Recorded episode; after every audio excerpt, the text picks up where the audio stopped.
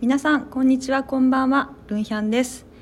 ルンヒャンゼミが始まります。イエーイ、えーこのルンヒャンゼミはシンガーソングライタールンヒャンによる秘密の学び場。毎回テーマに沿った皆さんの声を聞きながら時に真剣に時にポップに話し尽くしたいと思います。音楽や曲作りのことはもちろん普段の何気ない話などなど濃密な雑談を通してお互いの鼓膜と感性を震わせていけたらいいですね。ということで始まるよ。ふーさあ今日は毎度おなじみクリエイティブディレクターのヤンピーが今隣にいます。よろしくお願いいたします。そして今日はゲストにショーモア井上敦くんです。よろしくお願いいたします。あっちゃんイエーイ。イエイイメリークリスマス。メリークリスマス。ということで今日は、えーこの配信日は12月25日ということで、はい。えークリスマス真っ只中、えー配信をさせていただいておりますが皆様いかがクリスマスをお過ごしでしょうか？家でゆっくりしろ。いや本当にもう強制的にもう家でゆっくりするしかない寒いし。ねシーズンですよね。あのあれですか会食ももう4人以下？そうです5人以ね下？4人以下か。ね集まれないんですね。家族でもなかなかまあ確かに、ね大変な人数で。さあ、えー今回の、えーポッドキャスト「ルンヒャンゼミは」えー2020年最後の回ということであのなんだかんだコツコツとやってきてねもうヤンピーとこのポッドキャストを始めたのが確か夏前そうですか。そうそう暑い時。ね もうこんな寒い冬に。うんはい、ということで、えっと、テーマを2020年を振り返ってということで、えっと、一緒にお話ししていきたいと思いますが。そんな大きなテーマの時にお誘いいただいて光栄ですけれど。いやもうもあっちゃんも本当にあの今年は本当に私あっちゃんといろんなことをあのやる機会がたくさんあったなと思っていて。仲良くなりましたね。仲良くなりましたね。あのそれこそあのシラップフューチャリングでリリースしたローキーのあの鍵盤はキーボードはもうあっちゃんがもうねありがとう素晴らございます。しいプレーをお誘いいただいて。いやー面白かったね。今年結構いろいろレコーディングして、まあ、全部きちんと魂込めてやったけど、うん。その中でもかなり思い出深いというか、特になんだろうな時間も自分の卓録家で撮るので、その深夜で悩みながらその曲に入り込もうとしながらこういろいろ記憶に残るうんうん。レコーディンいグだったかな,、やなんかもう魂込めてもらった感がもうすごくあって。そしてあのあと配信ライブあのはい。東京チルシティにも、はい。あのショーモアとして出演していただいて、いや俺知らなかったのがそのルンさんがはい。チェロはい。っていう、そうまさかの。なんですそうなんです。そう東京チルシティではショーマーは初めての、えー、とドラムチェロの2人サポートを加えてのセットだったんですよ、シュガーヒルさん。そうそう。シュガーヒルさんっていう人。はあのルンさんしか知らないけど伊藤修平さん、本物だと思って。そう。でそれを知らなくてで、あのまあ、雰囲気にあの初回を見てたからこのチチェロの雰囲気とか合うんじゃないかなと思ったらうん。まさかの後で知ったっていう、いやね私すごいね面白いなと思ったのがそのチルシティであの出てもらった時にあのやっぱりこう場所によってあの編成だったり曲をずっとややっぱ考えるんだなって思ったらなんかあすっごいやっぱそういうところなんだろうなすごいことってって思ってて。でまさかのチェロで。で私あの中学あれ？中学校？あれ？あもう記憶がない。チェロやってて一時期。それこそ地元の交響楽団に入っていて。すごいですよね。すごいで偶然。チェロを買ってチェロをやってたんですが似合うな、チェロが大好きで。うん、なのであのねショーモアでチェロの編成できた時はもう腰抜けましたね。僕もそれを後から聞いてい。すごい奇跡だな、持ってるなと思って。いやすごいありがとうございました。なんか改めて2020年はあっちゃんは振り返ってみてもう長いけど。長いけど、うん。あっという間でしたね。すごいちょっとネガティブな言い方になっちゃうけどすごいこう忙しかったんだけど、うん。なんかどこか空虚というか虚無感もあるみたいな、やることはいっぱいあっていろんな思い出深いことやトピックもあったんだけどなんだかじ実感がない気がしてます、うんうんうん実感ないままもう1年過ぎますけどね。そうなんかでも実際はねその2月にショーマーの、えー、と念願だったリキッドルームのはいワンマンライブがあって、それからまああれ2月か。2月ですよ。今年なんですよ。うわー覚えてる。めちゃくちゃ覚えてる。すっごい45年前みたい。いや本当に。でもしかもその時はちょうどそのコロナが2月の頭1週目でそのコロコロナが話題になる本当にギリギリ手前、うんうん。本当その次の週からあれやばいんじゃないの？ってなって、あれよあれよとイベントが中止になって。たんで何日ぐらいだった？2月の。2月の5日？9日？どっちだったあじゃあ前前半なんだ。そうですね。どっちだったか私もあのちょうど2月が自分のワンマンライブであああのクラブエイジアではい。インシストと、インシストバンドと自分のリリースライブをあやってましたてて、はい。それが2月の中旬とか末じゃあちょっとこうなんかざわざわしてきたかなみたいな。ギリギリアウトな匂いがアウトの匂いが。ギリギリアウトの23日前くらああで本当に急激に2月の後半にうん。状況が変わっていいきましたもんね。そうそうそう。だから関係者もすごく来なかったし、うん。お客さんもたくさん来てくださってたけどなんか少しやっぱキャンセルがうんちょっと見えるなっていう感じの雰囲気はあったから可視化され始めてきた。そうそうそうそう。まさにその時期だった。し一緒だったんだね。そうだ。そう。それが今年ですよまだ。だって下手したらもうもう1月じゃん。すぐすぐ1月でしょ？はい。でも2月じゃん。1年経つってことでしょ？だから実感なくないですか？実感でもよく考えたらそのまあ不慣れなみんな不慣れだと思うんですけど、配信ライブっていうものに、まあ、向き合った1年だったとは思うし、ね、いろいろどうでした？いやー本当に本当にそうあじゃあお手紙ちょうどじゃああのちょっと紹介していいですか？あここで。お手紙。僕まだ読んでない。読ませてくれない。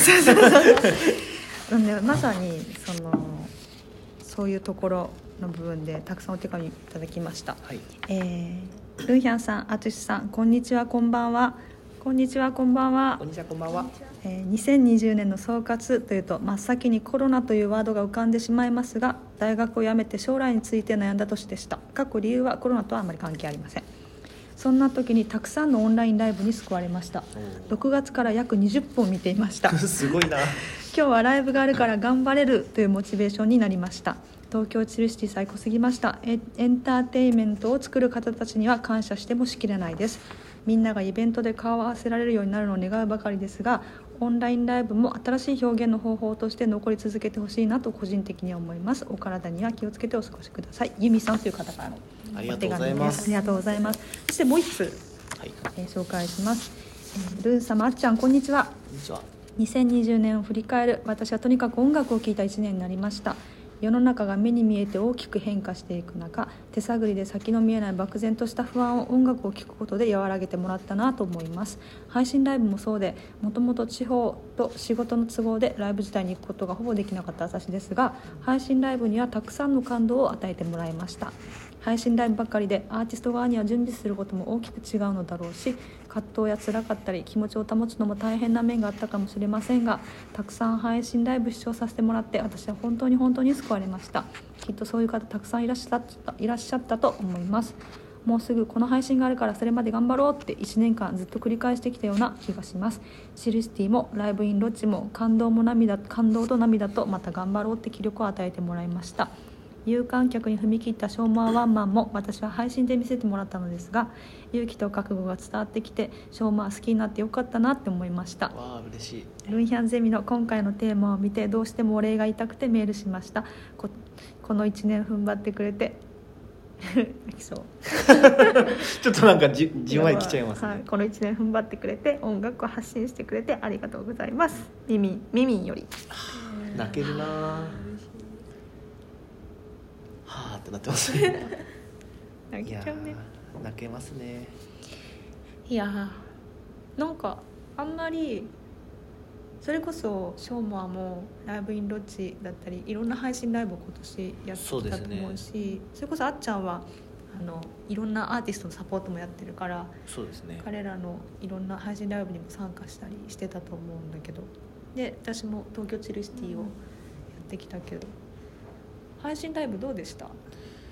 難しいなというのが正直なところでこう難しい、うん、僕はその二面性があるなと思って音楽っていうのはまずはエンターテインメントで特にポップミュージックっていうのをやってるからやっぱ基本的にはエンターテインメントベースなんだけど同時にアートでもあってそのバランスがものすごい難しいなというところはあるかな。エンターテインメントっていう意味では映像や演出だったりで自由度は逆に高まったりとかやっぱでっかい会場で一番最高列でキーボードとかドラムの手元なんか見えないわけじゃないですかうんうんうんうん何やってるか。でもライブ DVD とかでしっかり固定で映してくれてうん。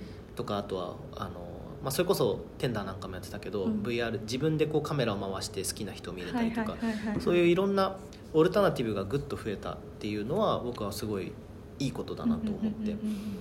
でまあ、ただ同時にその安定してサービスを提供するそのネットが切れちゃうとか配信トラブルがあるとかサービスも、まあ、いろんなサービスがあってどこを使ったらいいのか、それから音質そのライブっていうのはあくまで来た人に提供するものだからある程度自分の成果物というか制作物のクオリティをコントロールできる、難しい話をしてるようなんですけど要するにその自分の聞かせたい形で大体聞いてもらえるけど、音源作る時ってやっぱこうまあルーさんとかはねあのし聞いてるので知らない人がいたらそのなんて説明なんですけど、うん。ミックスとかする時っていろんなスピーカーで聞いたりするじゃないですか、うんうんうん。でっかいスピーカー中華屋のスピーカーそれからラジカセとかで、うん。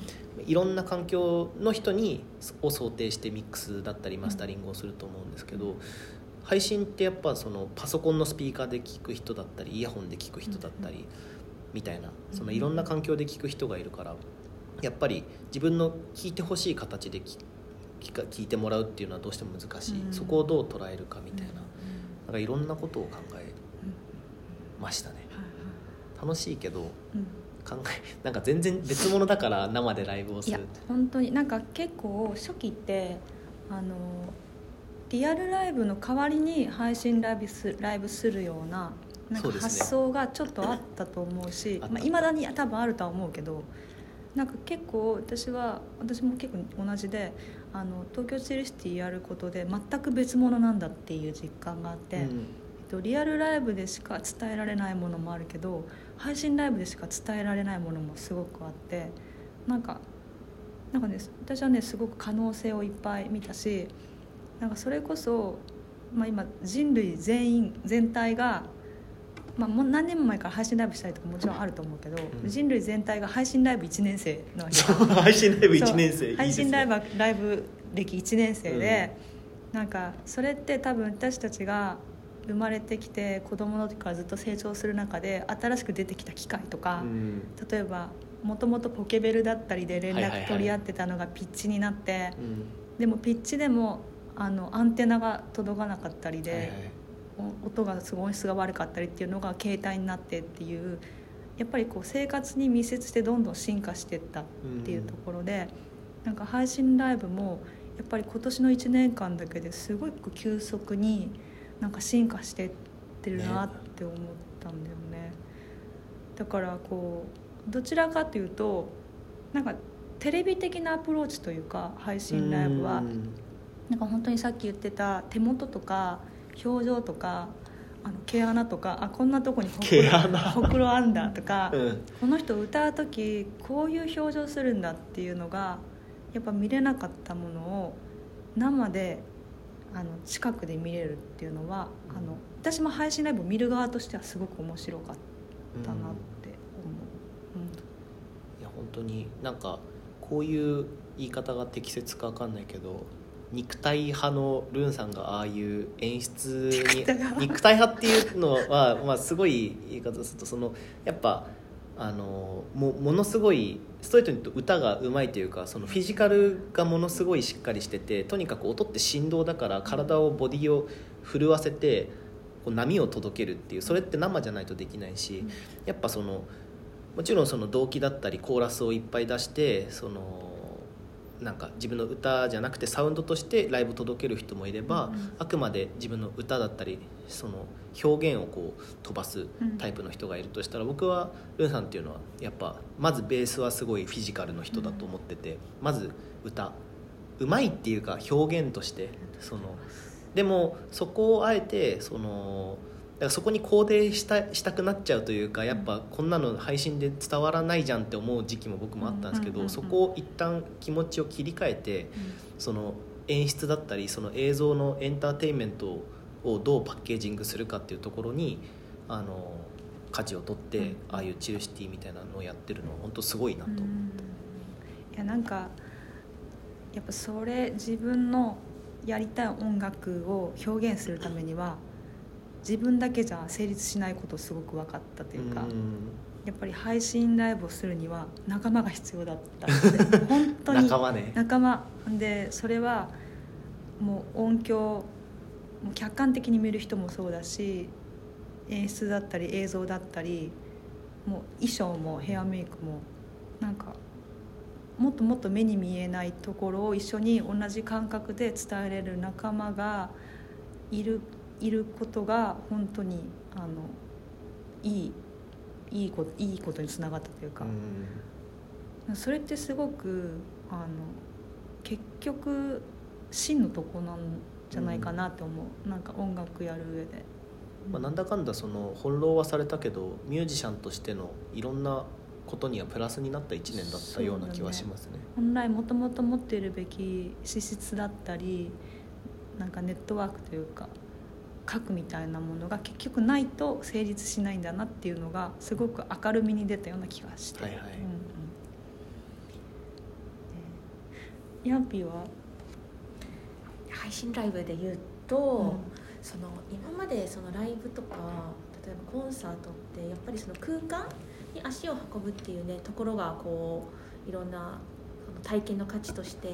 こう大切にね皆さんこうさされてたからやっぱりそれが叶わない人っていうのもやっぱりいるじゃないですか、うん。そのね現場に、うん。そのところに足を運ぶのが難しかったりとか、そのおこう明るい眩しいところで大きな音楽を聴くのが例えば難しい人も。に対してもやっぱり音楽を楽しむとかそのエンタメを楽しむっていうのの間口が一個さらに大きくなるこう可能性がこうできるきっかけになったんじゃないかなっていうのはすごく思ってて、だからそのみんなそれぞれ自分が見せたい方法だとかいろんなこう聞きたい環境だとかその楽しむっていうのの選択をできる一個のこうところを今年こうねみんな暗中模索の中で手探りで探っていけたことがね配信ライブだったりとか配信関連に関するなんか一個のこう次のステップになるこう入り口だったんじゃないかなとはすごい思いますね。ちょっとその一回そのドライブインコンサートはいはい。っていうのを夏頃にやった時に関わったんですけどででであれ？出た出た。ね、出たよね。すごかった。あのハイビームみたいなあのメイクサムノイズってあのなんかシラップがシラップで出たんですけど、はいはいはい。ドゥエルのところでみんな煽るところは、ハイビームって煽っててチカチカチカってやったり なんかあの、ね。ワイパーを本当にワイワイパーって言うんですけどねあのなんか手を横に振らすやつを。はいはいはいはい。あそれを本当にワイパーでやったりとか。プチョヘンザーみたいな。そう。クラクションはあの音がうるさくなっちゃうからはいはいはい。NG だったんだけど、そう。でねその、まあ、券売が1台ね、こうチケット代が車1人いくらじゃなくて1台いくらみたいなはいはいはい。形で販売してて、うん。やっぱりこの家でこう寝たきりで動けないうん。方が、うん。その家族の運転で一緒に来てその空音楽を楽しむっうん。ていうこととかが実際にいらっしゃって、うん。なんかそういうのをこう実際聞いたりこう体験した時にやっぱりこう今までやってきたこともすごくいいことだけどそれじゃない方法に変わる、うん。こう伝え方っていくらでもね。大切にしなきゃいけないし、模索していかなきゃいけないなっていうのを思いました。結構やっぱり音の良さは大事だなって思った、うんあのなんか配信ライブでここはこだわろうっていうポイントでもあると思うんだけど、やっぱり音の良さがその部屋で家でしか聞けない人とかこういう機会だからやっと聞ける人とかこういう機会だから紹介しようとか隣の友達を家に呼んで紹介しようとか、なんかだから音ってすごい大事なのとあとなんか放送作家じゃないけどライブには絶対いなかったあのリアルライブでは放送作家って、まあ、演出家とかいても、うん。いないけどなんか脚本みたいなストーリーを考えるミュージックビデオにこう絵コンって書くような人が結構配信ライブには必要かもなっていうのもうん。なんか新しい発見だっなんか本当いろんなその、まあ、ライブハウスで配信する人もいれば、うんうんうんあのルーさんみたいにホテルの一室からっていう人もいて、なんかそれぞれ、ね、それこそルンさんみたいなちょっと特殊な場所だったら、うん。そういう放送作家だったりその、うん。なんていうんですかね演出家たさんがいてこうようやく成り立つじゃないけど。ライブハウスだとなんかカメラアングルとかも結構大事だよな大事ですよね。やっぱなんか見てるとだんだん目も超えてきて、うん。こうある程度なんかね、これは良かったこれは微妙だったみたいなのもあったりとかして、そうみんな目超えてきちゃうよねきっとね。リスナー。もうやだハードルどんどん上がっていくから本当もうやめにてほしい。あの頑張らなきゃですよ頑張らなきゃ。も。うやるっきゃないですけどね。やるっきゃないですよ。なんか昨日ちょうどナルバリッチが配信ライブしてて、うん。それこそあのこう最初に JQ がドラム叩くんだけどバスドラの足元をずっと映してんの映像が、うん。そういうの絶対リアルでは見れないから、まあ確かに。なんかあこういうの楽しいと思った。ライブハウスでやってたんだけど。やだ。だ私昨日見ても思ったけどもうやめてって思った。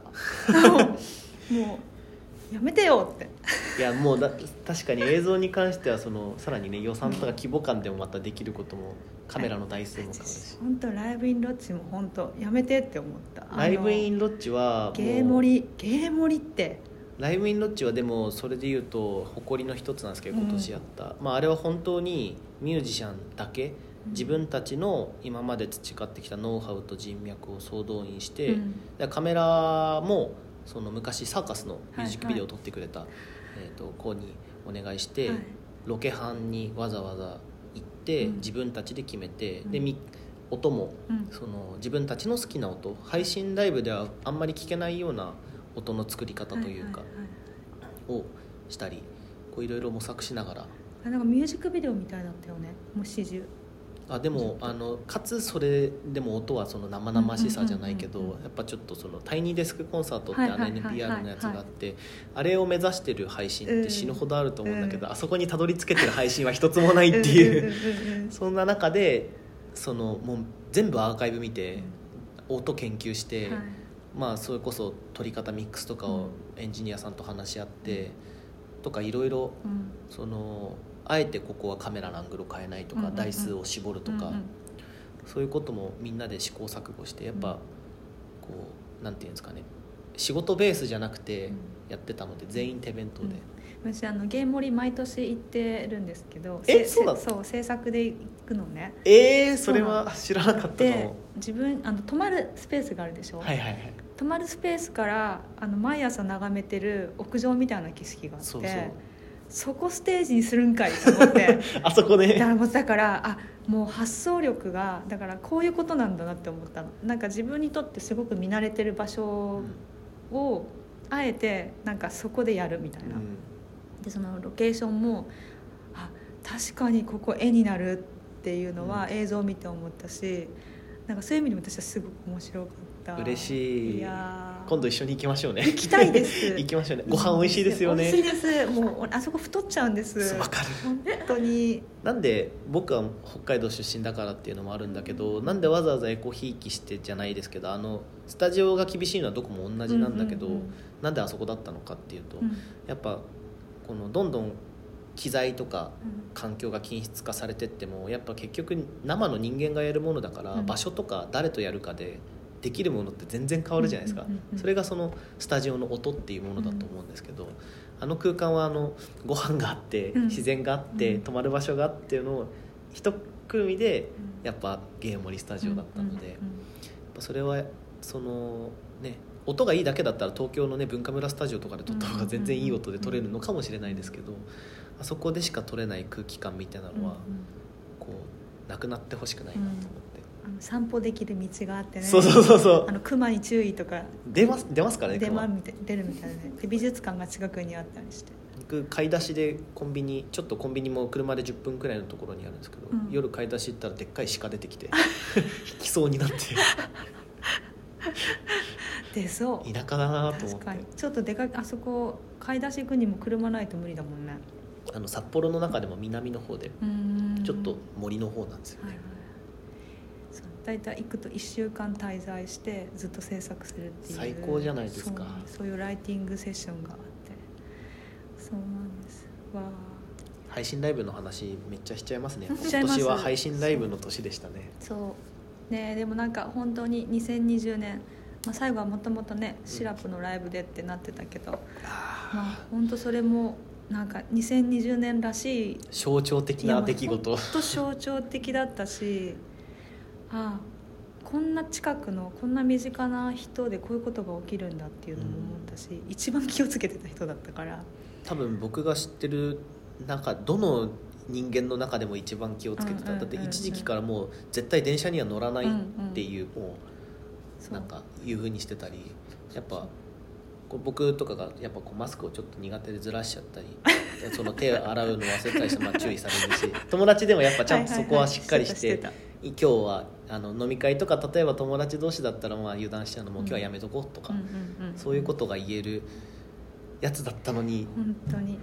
でもなんか逆に言うともう当たり前はないって思ったし、でも今回それができなかったことでまだ to be continue というかなんか物語はまだまだ続くしなんかすごくこういう困難とかトラブルをなんか真っ向からこうなんか受けるなんか強さみたいなのは今年1年で多分すごくみんな手にしたんじゃないかなっていうのは思うね。確かに。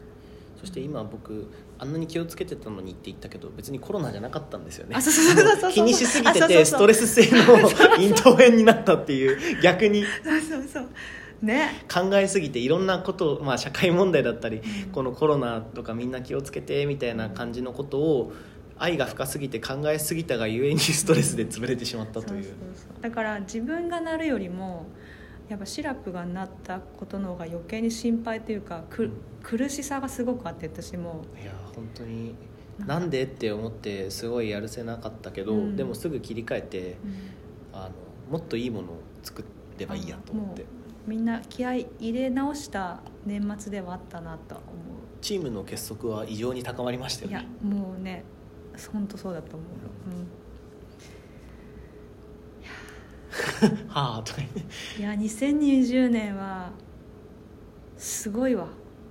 なんか時事なんていうんですかねネタみたいなその出来事とか見ててん。なんかあんまり実感ないというかほぼコロナの話ばっかなんですよね、うん。ニュースが。うん。いや本当にそうなんですよ。なんか思い出深いのとかありますか？個人的なのでもいいですけど個人的には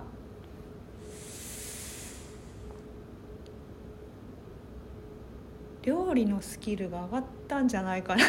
じ ゃないかな一回ホームパーティーでなんかすごい美味しそうなカルパッチョを作ってでもあれでしょ？桃と桃とそうそうそう。なんだっけ？なんかチーズチのやつ。ーズとか。そうそう。ああそうやりましたね。いやすごいなとあれはめちゃくちゃ簡単なんですけど。いやでも一人が一人で何かをやるっていうことが前より上手になったかもしれない。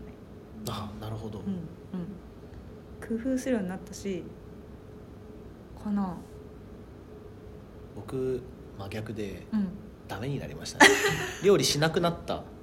あそカレーとか作らなくなりました。なんかやっぱと食べてほしかったんだなみんなにと思って。なんか僕自分のために何もやんないんだなと思って。あ部屋片付けるのも友達が来るから片付けるみたいない感じでなんかあの猫とつつましく。でも本当部屋も荒れたし料理もしないし結構私生活はボロボロだったかも、へー。でももう年末なのでもう大掃除をしっかりしてもらってはい。今年はなんか断捨離？断捨離どうしたっけ？断捨離断捨離。断捨離。する人もすごい増えたと思うんだけど。逆にでも服めっちゃ買っちゃった俺。ねえねえ。ねもうでもあれだよね。年末のおそお掃除は本当あの厄払いというかねあの来年を迎えるにもすごく大事なことだと思うんでこれを機にじゃあうわもうどこから手をつけていいのかわからない。あと自分のためにカレー作るっていうのもいいかもあ一回やってみてください。よかったら。ーやります。あの自分を慰めるためのカレー、はい。はいねそうだな。本当に何あでもネットフリックスにうん。加入したついに僕10年テレビない生活をしてたんですよ。あはいはいはいはい。テレビ見なくて、うん。あの本当年末年始実家に帰った時だけしか見なくて、でだから芸能人とかも全然あの詳しくなくてテレビ番組も、でもみんなやっぱいいって言うから、うん。ちょつい先月ついに契約していやいいと思いまですもよ忙しくてほとんど何も見れてないんですけどちょこちょこ「クイーンズ・ギャンビット」見ました。あめっちゃ面白かった。めちゃくちゃ面白かった。めちゃくちゃ面白かったのと女優さんがめちゃめちゃあ それそれもう今伝えられないけど、そのポーズしてますね、これポッドキャストじゃ伝わってないです 伝わらかないです。私の動作伝わってないですね。でもあのは女優さんがすごい綺麗で綺麗だね。もう超久しぶりにドキドキしちゃったっていうのと あとはあのザ・ウィッチマジで。はいはいはいはいあれも面白かった。あ面白かったね。あとでもあと何見たかな。あんまり見れてないんですよね、うんうん。おすすめとかありますか？いやもうヤンピがもうネットフリックス芸人なんで。ネットフリックス芸はい人もう本当に私も アメトークじゃん。何か見たいなんかあるあるってヤンピーに大体聞く私今あれ見てますね。ザ・クラウン。あどんなやつですか？とイイギリスの王室うん。をドラマ化したやつで。おおあまああの共通点があってあのクイクイクイーンズ・ギャンビットと。あのえっと登場人物の女性のブラジャーが尖ってる。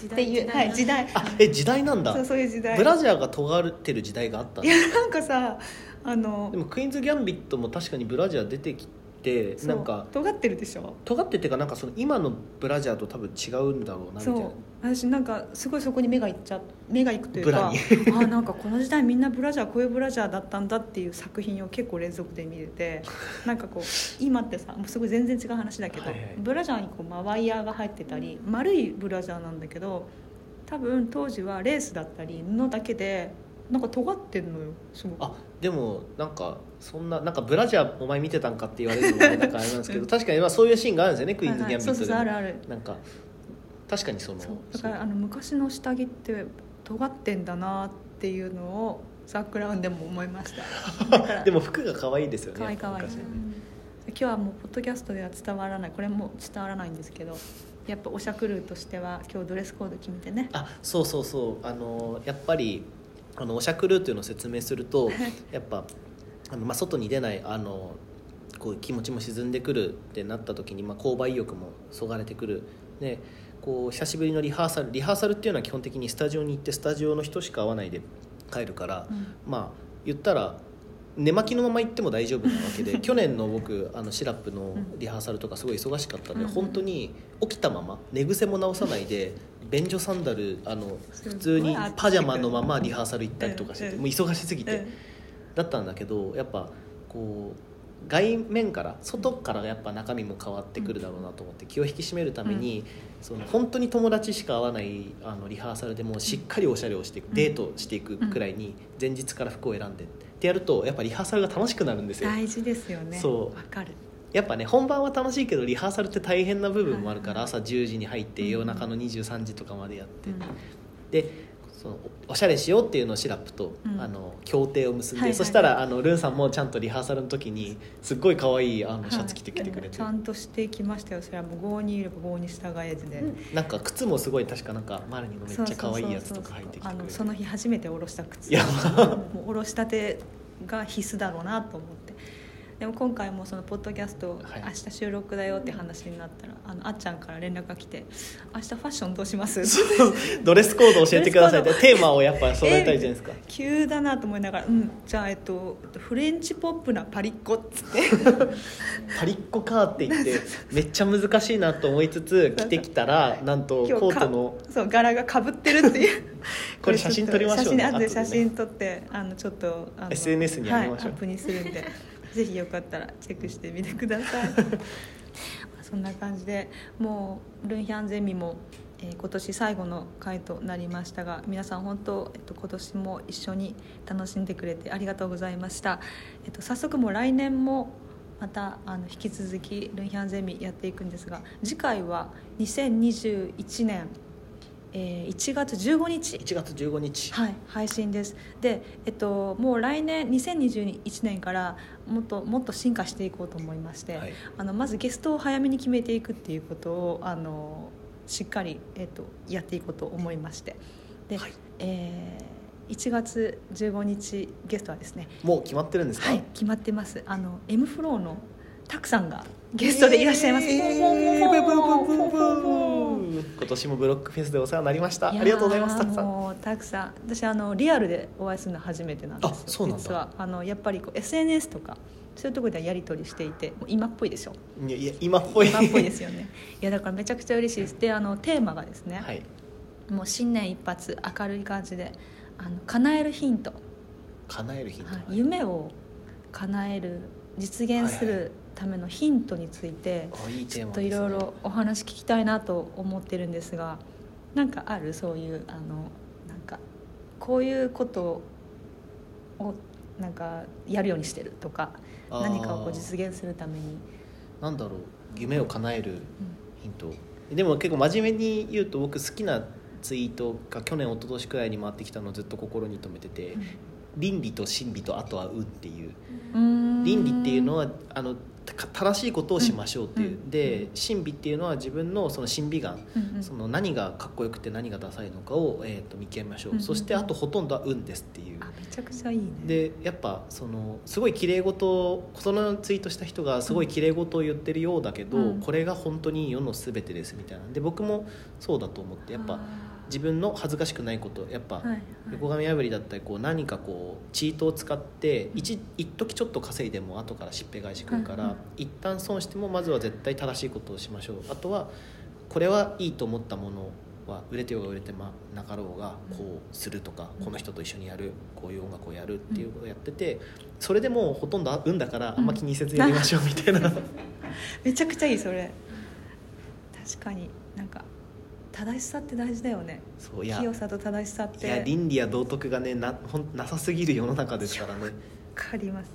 私はそこにプラス、あの本当にそれもまさに本当すごい実感することが多かったと多かったし、あとあの予想しすぎないっていうのも最近考えてる。予測しすぎない。はいはい。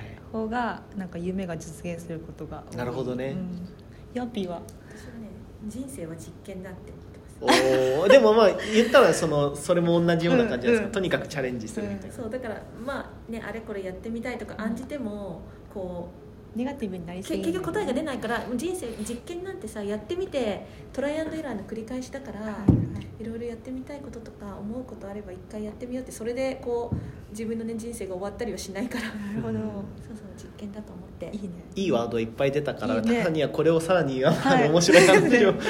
じゃあもう次回ゲストたくさんとこの叶えるヒントについてお話したいんですけどもう一つ、はい。えっと、来年からやろうややる新新たにポッドキャスト内ポッドキャスト内でやろうとしていることでゲストから次のゲストに指針、指針、はい、指針を送ろうっていうなので今回あっちゃんから写真ってね私私のお手紙みたいなそうお手紙、はい。そうあっちゃんからたくさんに、えっと、何か質問や あのメッセージがあったらそれを私が預かりますので次たくさんに収録の時にお渡ししようと思いますので何かありましたらぜひやっぱ預か預かります。次のテーマがちょっと真面目なのだから、い。ちょっと面白い感じのやつをはい。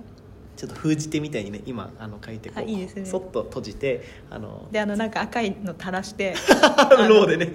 あ熱ってドンっつって。貼ってもらって尖ったブラジャーで 踊り踊りながら。いつの時代だよみたいなはいややらせていただきますので、たくさん楽しみにしていてください、私もめちゃくちゃそれ楽しみです、まあ、そんなわけで2021年もルンヒャンゼミよろしくお願いいたします。では、えー今日はゲストに、えー、ショーモアの井上あっちゃんありがとうございました。ありがとうございました。そして、えー今年もありがとうヤンあピりがとうごーざいました。じゃあ来年もよろしくお願いいたします。メリークリスマス良いお年を。良いお年を。バイバイ